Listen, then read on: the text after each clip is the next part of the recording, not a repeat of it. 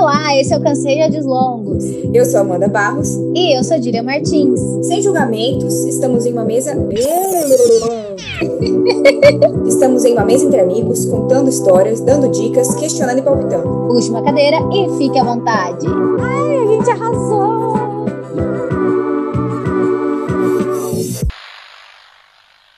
Olá, esse é mais um episódio do Cansei de Áudios Longos. Se você já passou pela fase do fim do colegial, certamente já vivenciou o clássico impasse do o que você vai ser quando crescer. O episódio de hoje é uma conversa para refletir sobre essa cobrança imposta com tanta urgência e quando somos tão novos, e que depois que passa essa fase, nós vemos que não tinha necessidade de tanta urgência assim. Afinal, temos muito tempo pela frente. Ou não. Será que não? Alô, Camila Frender.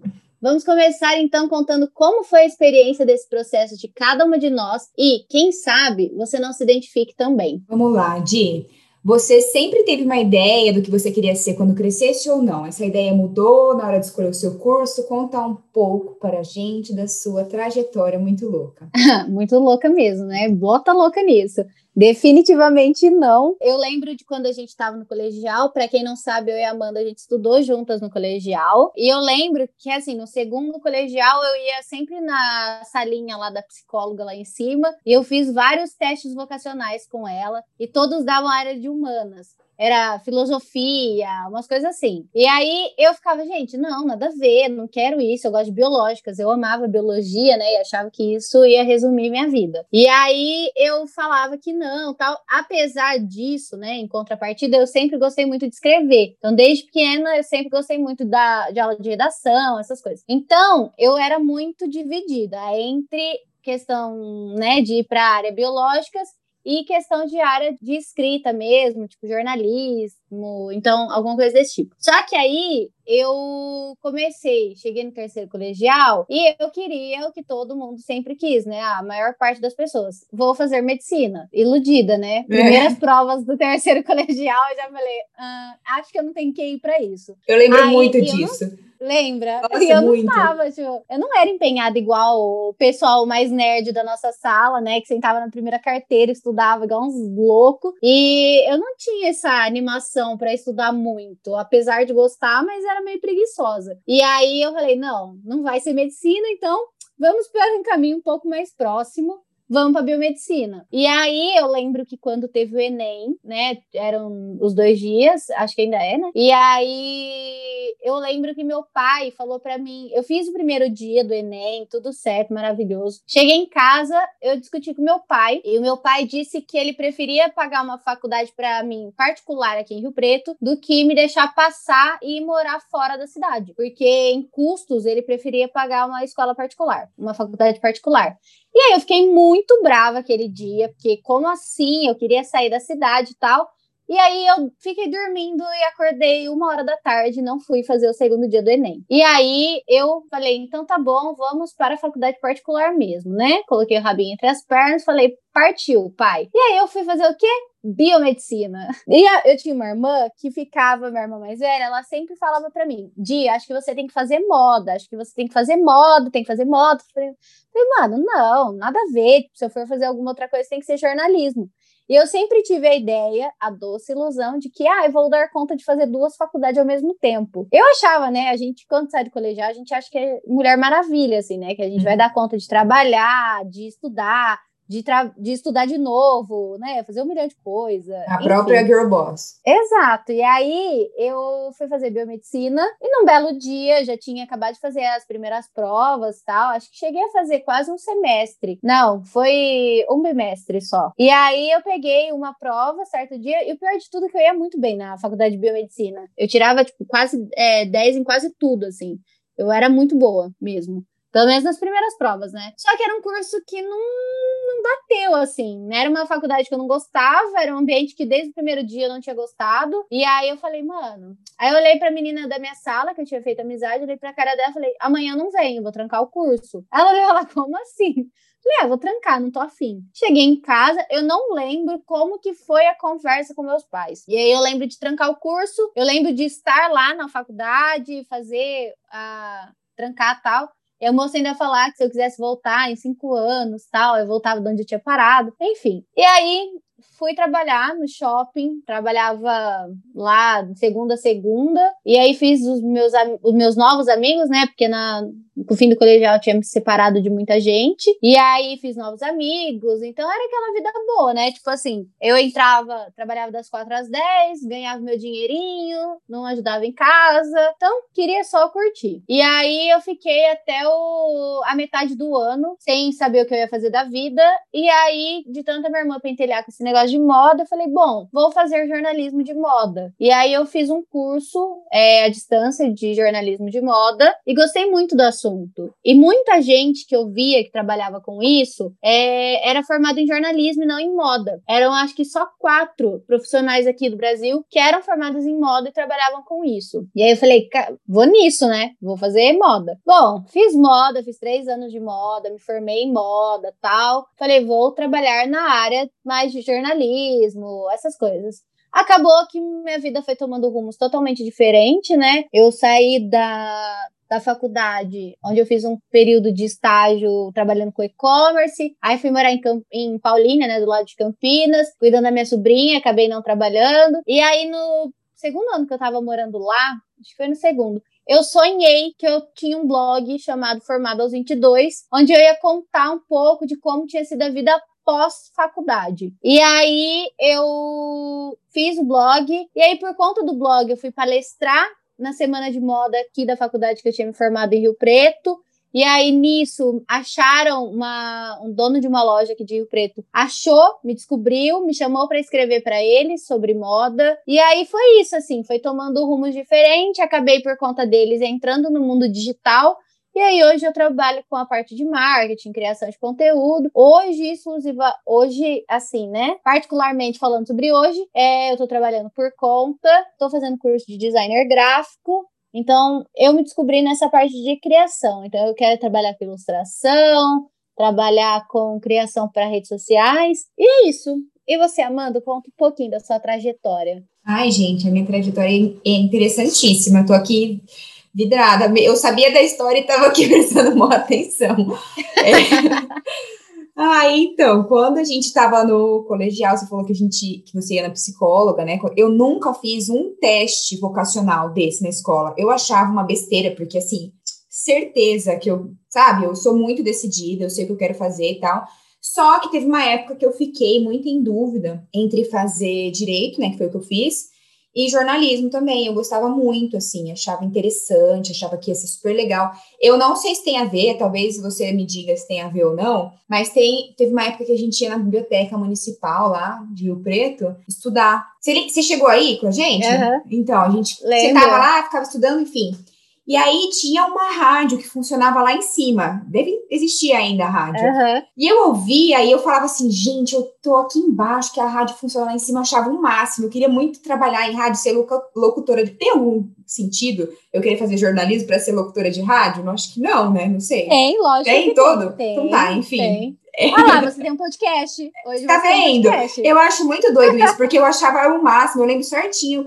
Eu lá falava, gente, tem uma rádio funcionando aqui em cima, que tudo. Queria lá bater na porta, falar assim, ah, posso participar da programação? Eu acho programa, eu achava o máximo. Enfim, e aí não sei por que motivo, eu não, eu não sei dizer quando foi que eu decidi que seria direito. Eu acho que eu fui indo, assim, sabe? A vida foi, foi levando, a gente ia fazer vestibular e eu passei pela mesma coisa, assim, sabe? É, se eu passasse numa faculdade que eu queria, eu acho que minha mãe é, teria deixado eu ir e tudo mais. Mas eu não passei. E aí eu achava o fim. E isso é uma outra coisa que eu quero criticar. Tipo, a escola pressionava muito a gente que, tipo, você tem que passar numa faculdade pública e você tem que sair da cidade, ou, né, se for numa faculdade que tivesse lá na cidade, por exemplo, mas você tem que passar numa faculdade pública. E tinha um preconceito, eu tinha esse preconceito com as pessoas que já estavam decididas que queriam fazer a faculdade lá em Rio Preto. É, a gente ficava, nossa, vai fazer aqui, não sei o quê, era meio motivo de chacota, assim, sabe? E o que né, hoje uma tremenda de uma besteira, porque tem gente que tá muito melhor e não fez uma faculdade fora, e tem gente que fez uma faculdade fora vários anos e tá aí batalhando para conseguir emprego igual todo mundo, enfim. Aí eu também comecei a fazer, meio decepcionada que eu estava fazendo faculdade em Rio Preto, e eu sempre gostei muito da faculdade. Eu sempre me, me identifiquei com, com o curso tal, me dediquei tal, passei na OAB no nono semestre, só que eu não queria advogar. Não achava bacana. Aí eu fiquei um tempo estudando para prestar concurso, mas também não tinha muito saco, sabe? Eu sou eu sou muito é, impaciente assim. Então, e eu acho que para você prestar concurso, para você estudar, você tem que ter uma muita paciência, mas muita assim, porque é, não vai ser da noite pro dia pode ser que demore, não, não é sempre que, que, que sai concurso, você tem que definir para qual que você vai estudar. Então, eu acho que assim, você tem que querer muito, sabe? E eu não tinha esse querer muito. Aí eu, né, tinha passado no OAB, deixa eu ver a linha do tempo aqui. Eu tava, eu trabalhava, fazia estágio na defensoria no último ano da faculdade. E o estágio na defensoria pública, que eu amava fazer, de de passagem, é muito, muito, muito bom. Para quem faz direito, assim, é muito legal, porque você trabalha com, com o público mesmo, atendendo. Eles colocavam a gente para atender o pessoal lá, assim, então é bem vivência, assim, vida real, sabe? Uhum. Então você tinha que, tipo, se virar com o pessoal que tava lá, enfim. E, e aí, nesse estágio, você podia terminar a faculdade e ficar mais seis meses trabalhando lá depois da faculdade. Eles meio que tinham um contratinho de continuava de estágio, não sei se muito bem como que era o contrato, se era um estágio ou não, mas enfim. E aí eu tava nesse, nesse período, comecinho desse período. E aí uma amiga minha que, que eu já tinha feito um estágio em outro escritório, ela era advogada numa empresa, me chamou para trabalhar nessa empresa que ela trabalhava, para trabalhar com licitação. Aí eu, né, como eu já tinha um prazo determinado para ficar ali, mas que depressa fui e foi a melhor coisa. Comecei a trabalhar com uma área totalmente assim que eu nunca tinha demonstrado muito interesse na faculdade e tal. É, e aí eu comecei a, a estudar mais, conhecer, trabalhar na área. E foi o que me levou para onde eu estou trabalhando hoje, né? Que é uma empresa bem maior e tal. E eu trabalho com licitação e contratações públicas, que é uma coisa que durante a faculdade eu nunca imaginei que eu ia trabalhar. Que eu, sim, eu nem gostava muito de direito administrativo. Hoje adoro e gosto muito do que eu faço, assim. Só que eu fico pensando, eu não sei, é muito doido isso, mas eu fico pensando assim, eu não, como eu não sei que momento foi que eu decidi que eu queria fazer direito, nem sei se foi uma opinião minha, se foi uma uma pressão que, tipo, por um momento eu achei que, sim, como que eu lá com 17 anos queria ser advogado? Nem sabia de nada, sabe? Eu nunca tive nenhum advogado na família. Então, assim, ainda se é alguma coisa, né, que você tem pai, mãe ou um tio que você vê e fala, bom, achei interessante, tinha ninguém, assim, sabe? Eu não sei ainda de onde. Talvez eu tinha mais referência de filme, não sei. Não, uhum. E aí eu nem sei se foi uma decisão minha, se foi pressão, porque eu achei que ia ser uma, nossa, uma baita, uma baita profissão é, renomada e blá blá blá. Enfim, hoje estamos aí, eu gosto muito do que eu faço, mas eu ainda fico com essa pulga, tipo, gente, será que eu escolhi mesmo ou escolher por mim, sabe? Sim, mas você tocou nesse assunto de, do colegial, né, da pressão que a escola coloca.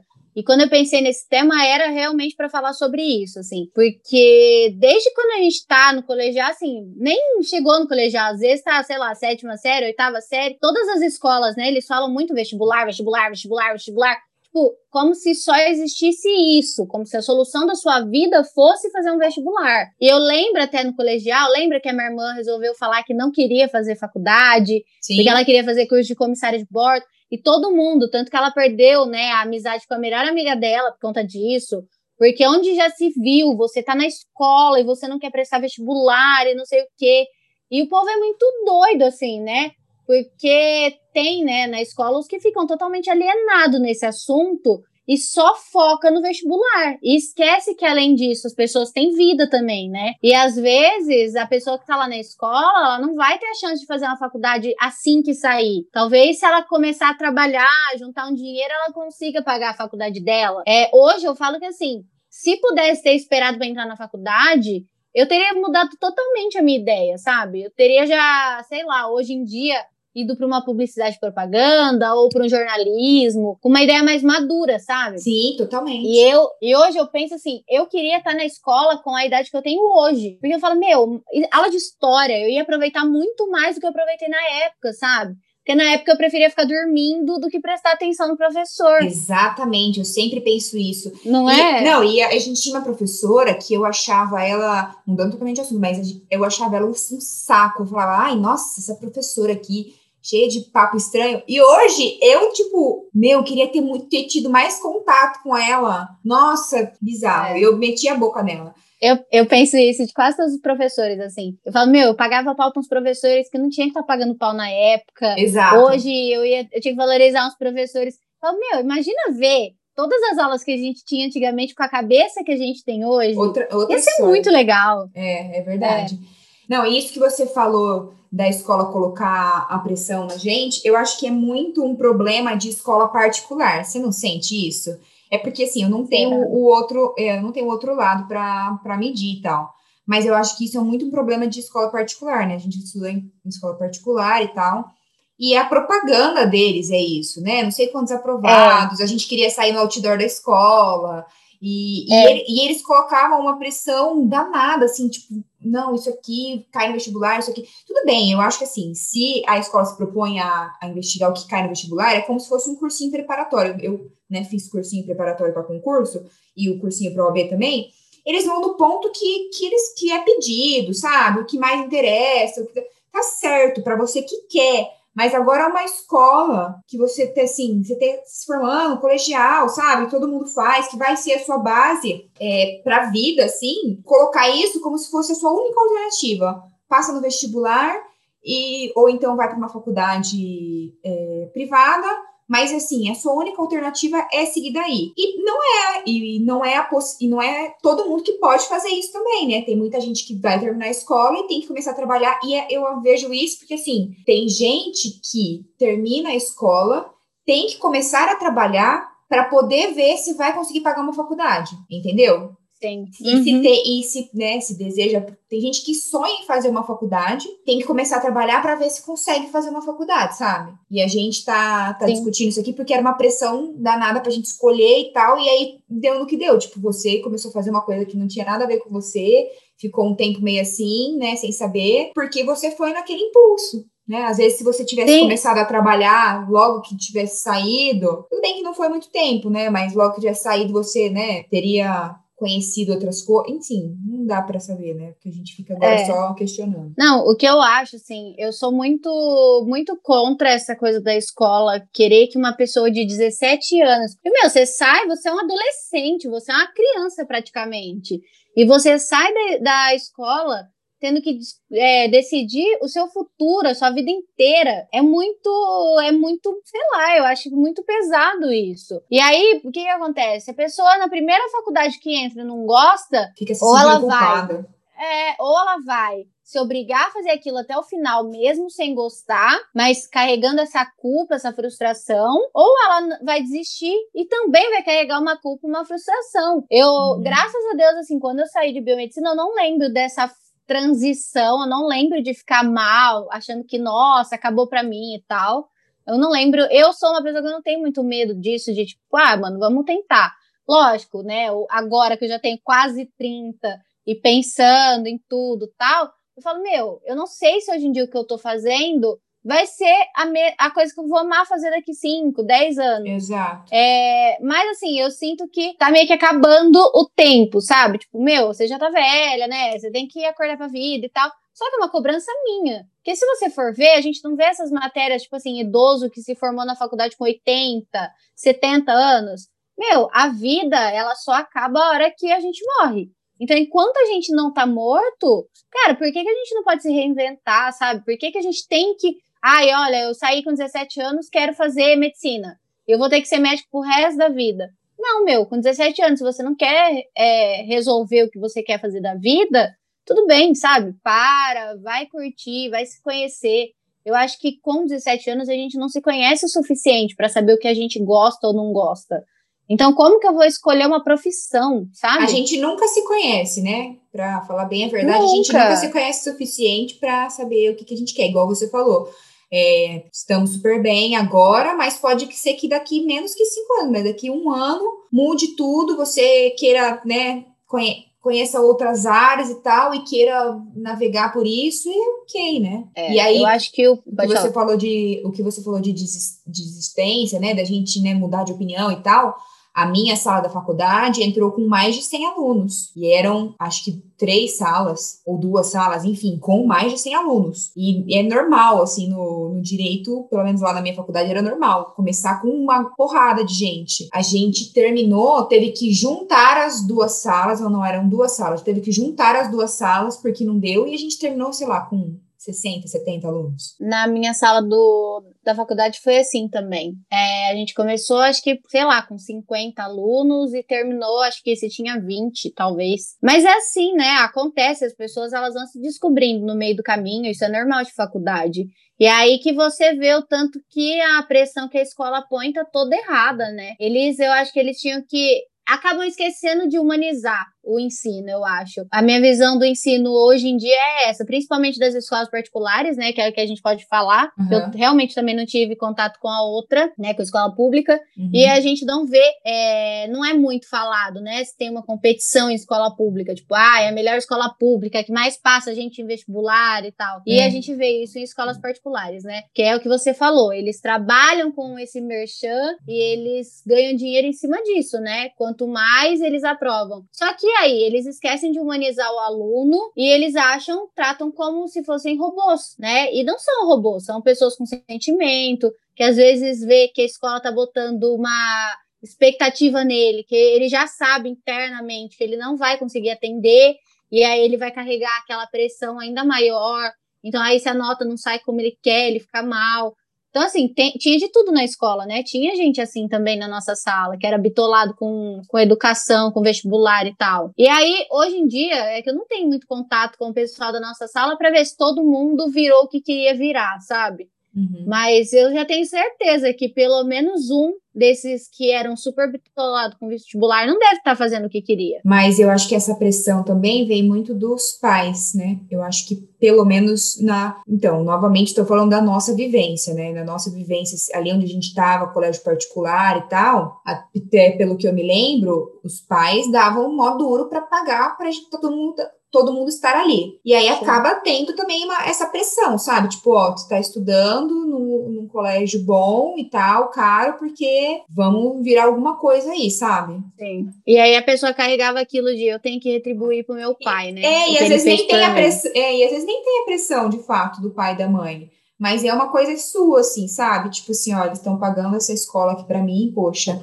e eu tenho que fazer por onde, então, né? Sim. Eu tinha um pouco disso em casa. Meu pai, ele sempre foi desses de se esforçar muito para pagar a escola, a gente nunca teve nada muito fácil.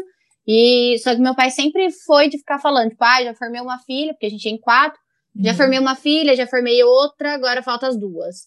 E aí, tipo, eu lembro quando a minha irmã falou que não queria fazer faculdade, aí já ficou, tipo, é, que é sua irmã, não sei o quê, sabe? Uhum. Então, meu pai sempre pôs essa, essa pressão. E depois que, a gente, que eu me formei, por exemplo, Qualquer trabalho que eu arrumava, ele ficava, ah, você tá trabalhando na área que você se formou? É Porque, tipo assim, se você não trabalhar com, com o que você se formou, você fez errado, entendeu? E, meu, eu vejo muita gente ganhando muito dinheiro e nem informado é. E mais então, que isso, é super feliz e... e realizado. É, então, eu vejo, é, é, eu vejo, tem muita gente que eu conheço que é assim, tipo, às vezes se formou em alguma coisa, trabalha numa área totalmente nada a ver com o que se formou e é super realizado, super feliz isso que você falou do seu pai, né? Tipo, ai, ah, já formei uma filha, formei outra tal. É muito isso que a gente tá falando, né? Tipo, formei essa filha, pronto, tô, trabalho feito. Agora ela, daqui pra frente. Ela se vira. Ela se vira, é. assim, sabe? É, é a missão dos pais, né? Acaba que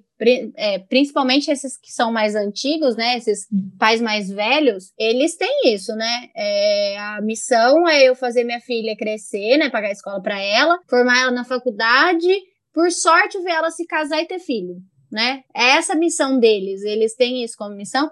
E, por um lado, a gente não pode julgar, porque infelizmente a criação, né, foi o que passou, foi passado para eles, ou não, né? Porque, por exemplo, meu pai, ele não chegou a se formar, ele não chegou, acho que nem concluir a escola. Porque antigamente era mais importante trabalhar do que estudar. E aí ele quis passar isso que ele não teve para as filhas. Sim. E virou prioridade na vida dele. Que é como se, assim, né? Preciso fazer isso. É Agora elas têm que, que se formar para ter um futuro bom. Na época dele era Agora você tem que arrumar um emprego para ter um bom futuro, né? E a nossa escola também não era de todo mal, né? Assim, só colocava essa pressão. Eu acho que perto comparado com muitas outras que tinham lá, que era foco total no vestibular, a gente tinha umas coisas de vivência, assim, né? Porque eu acho que também é, forma caráter. Então, é... é... eu acho que a nossa escola ela deixava essa liberdade, né? De se você quer focar totalmente no vestibular, você vai ter assistência para isso. Se você quer um pouco mais tranquilo, a gente também tem espaço para isso, né? É, eu sinto muito isso, porque assim, é, também depois você vai lá, estuda pra caramba, passa no vestibular, você não sabe conversar com as pessoas, você não sabe dialogar. Tem muita gente que é, tipo, super nerd e não sabe, né, conversar, não sabe ter um, um diálogo. Depois na vida profissional vai talvez tenha problema com isso, sabe? É, uhum. Eu acho que a gente, a gente tinha isso bastante lá. Tinha várias coisas extracurriculares. A gente tinha um show de talentos, que era o máximo. É. E, não, e até os plantões, né? Que geralmente era mais frequentado por gente que queria realmente fazer um vestibular mais difícil e tal que ficava estudando muito, muito que era tempo. Focado, né? E aí, eu, por exemplo, que não queria, eu quase não aparecia nos plantões. Nunca fui, talvez em um. É, então. E a gente pouco aparecia. Mas por conta disso, porque eles tinham essa. davam essa liberdade, né?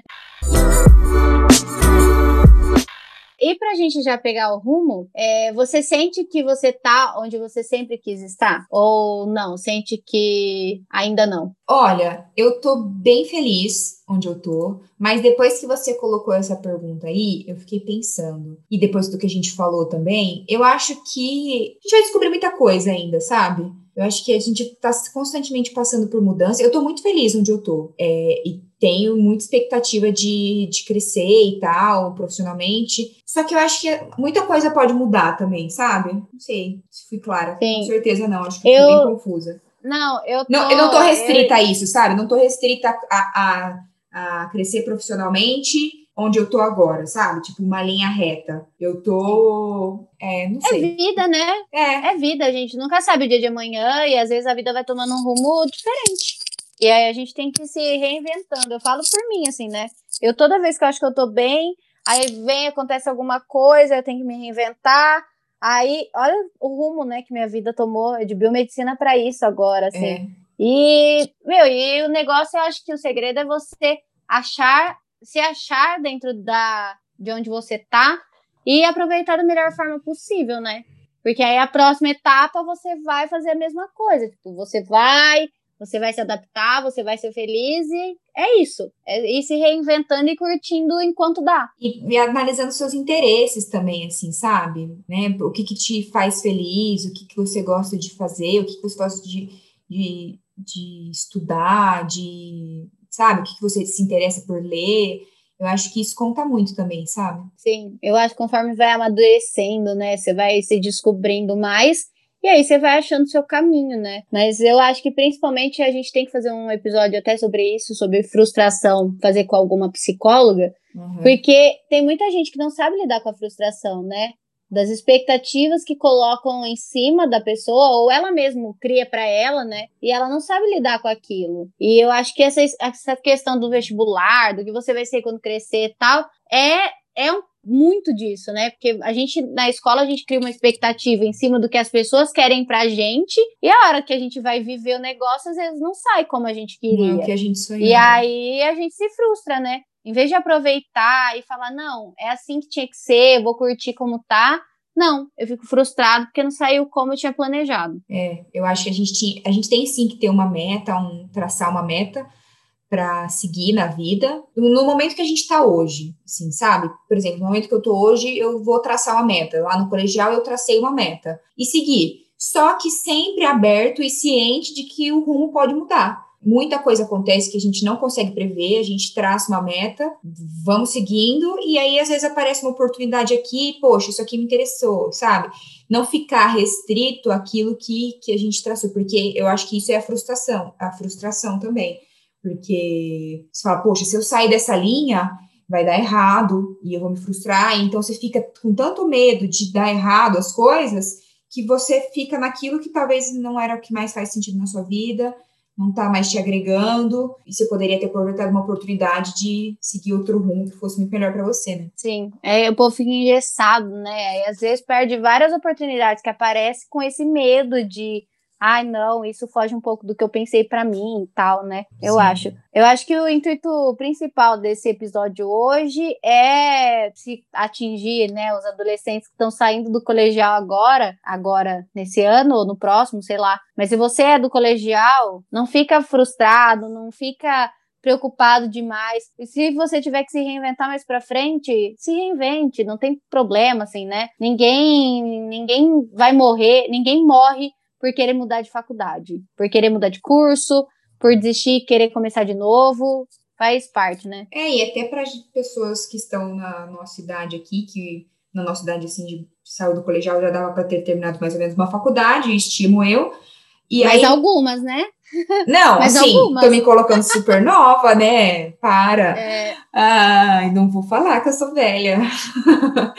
então, e aí terminou a faculdade e fala, poxa, às vezes não é isso que eu tava querendo. Tudo bem, sabe? Vai em busca de outra coisa. Temos aqui a Dillian de exemplo, que hoje trabalha com criação ah, de conteúdo é. e marketing, que nem a ver com a segunda faculdade, que ela sim se identificava, né? Se, se identificava com a moda e tal, é, não está restrita a isso. É. Mas foi, eu falo que já me fizeram essa, esse comentário, tipo, ai, nossa, mas o que você faz hoje não tem nada a ver. Eu falo que eu agradeço muito por ter feito moda. Porque se eu não tivesse feito moda, não ia ter dado a palestra, não ia ter ido escrever para uma pessoa, não ia ter entrado na área do marketing, eu não ia ter me encontrado.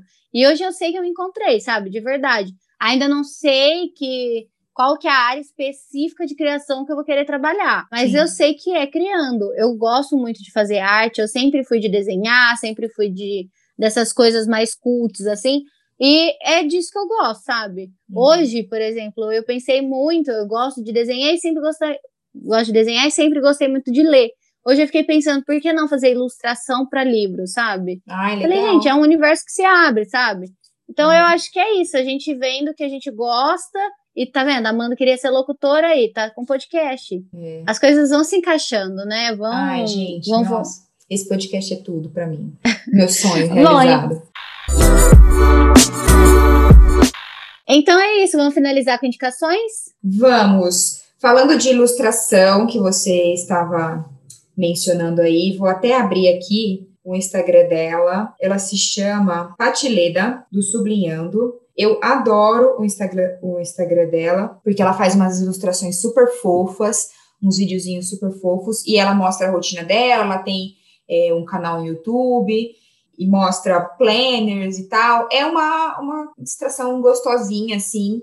E ela também está sempre ensinando a fazer umas ilustrações e tal. E ela também lê bastante, tem grupo de leitura. E, assim, é um grupo de leitura em adolescente, assim, sabe? Romances young adults, então é super bacana. Ai, me manda, porque, né, a tua última indicação de Instagram, eu não preciso nem falar que eu sou fã. Ai, não, então eu, sou, eu não sei nem como eu, eu não sei nem como eu cheguei nela, mas eu acompanho ela sempre, os vídeos no YouTube. Ah, eu acho ela uma fofa. Ah, me manda então, eu vou seguir.